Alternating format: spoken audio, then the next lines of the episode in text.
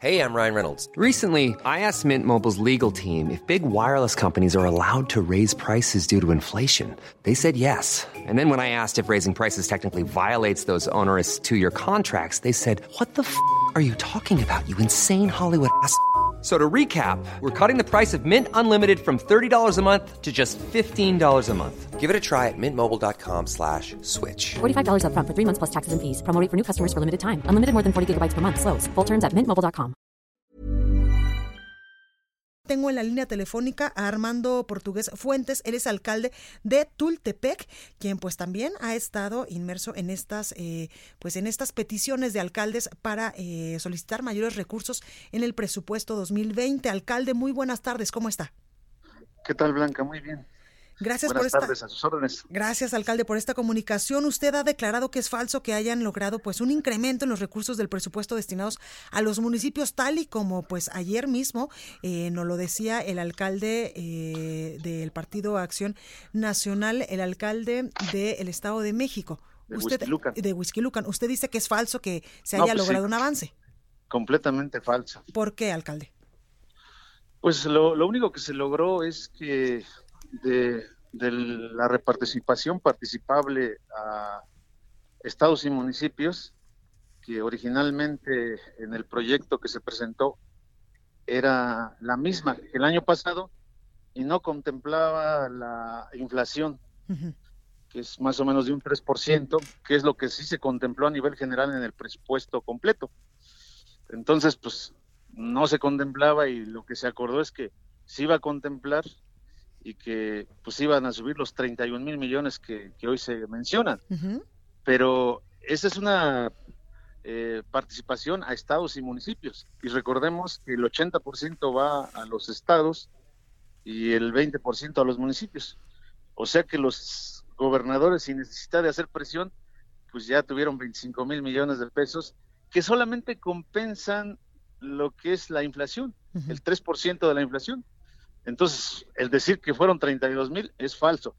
A los municipios solamente les tocaron 6 mil y reitero, fue para compensar esa índice de inflación que finalmente está contemplado a nivel general en el presupuesto completo.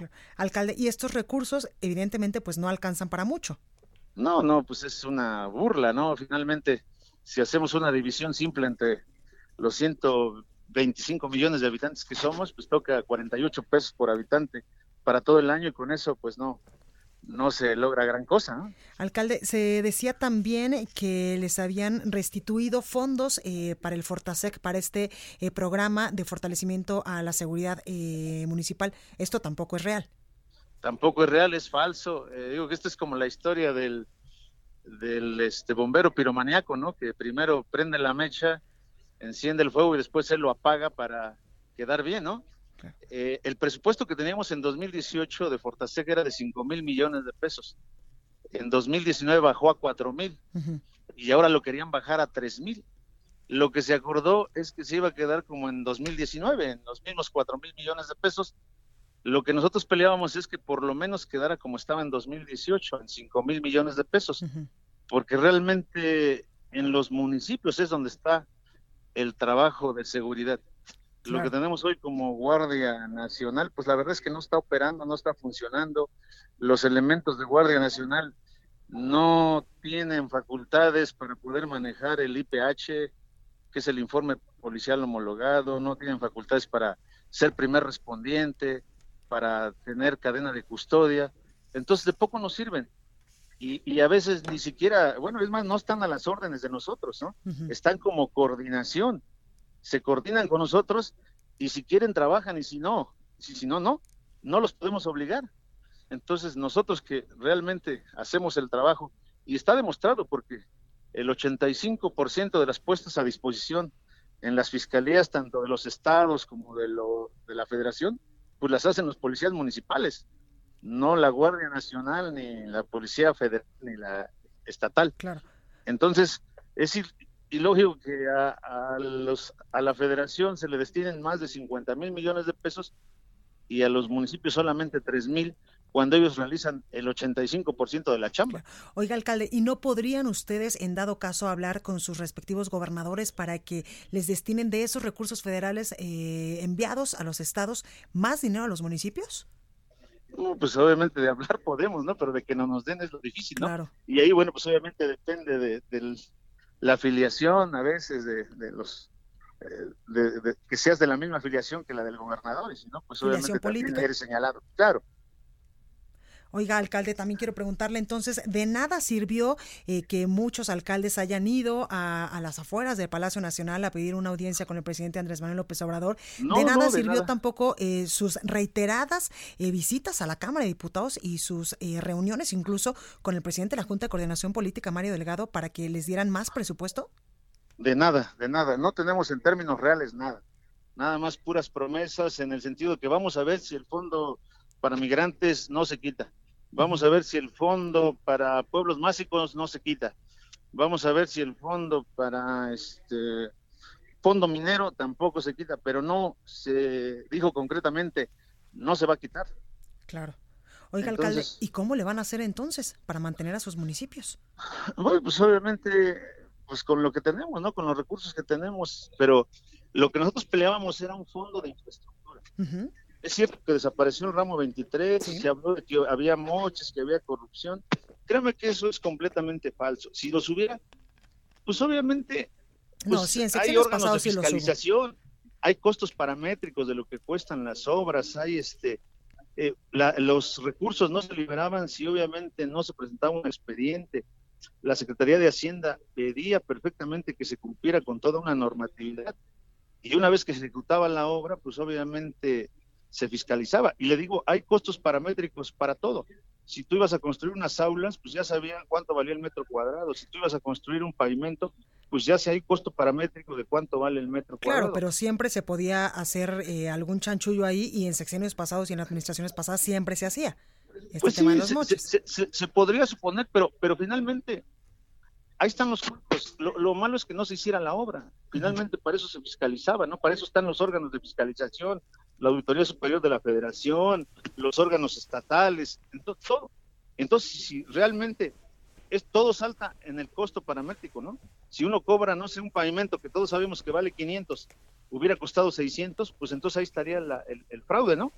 O que a lo mejor en lugar de que se hubieran hecho mil metros, se hubieran hecho 800, ahí estaría el fraude. Entonces, pues finalmente los costos paramétricos pues son los que existen y lo que se sabe que vale la obra, ¿no? el trabajo, ¿no? Alcalde, pues ya mañana es el último día para que los eh, diputados sí, aprueben el presupuesto y entonces no hubo mayor avance. Pues vamos a seguir nosotros con nuestro trabajo, con nuestro esfuerzo de hacernos escuchar, uh este, ahorita estamos en una reunión con nuestros diputados federales y este, con la dirigencia nacional de nuestro partido pues para ver qué acciones tomamos, para ver qué podemos hacer para que nos hagamos escuchar.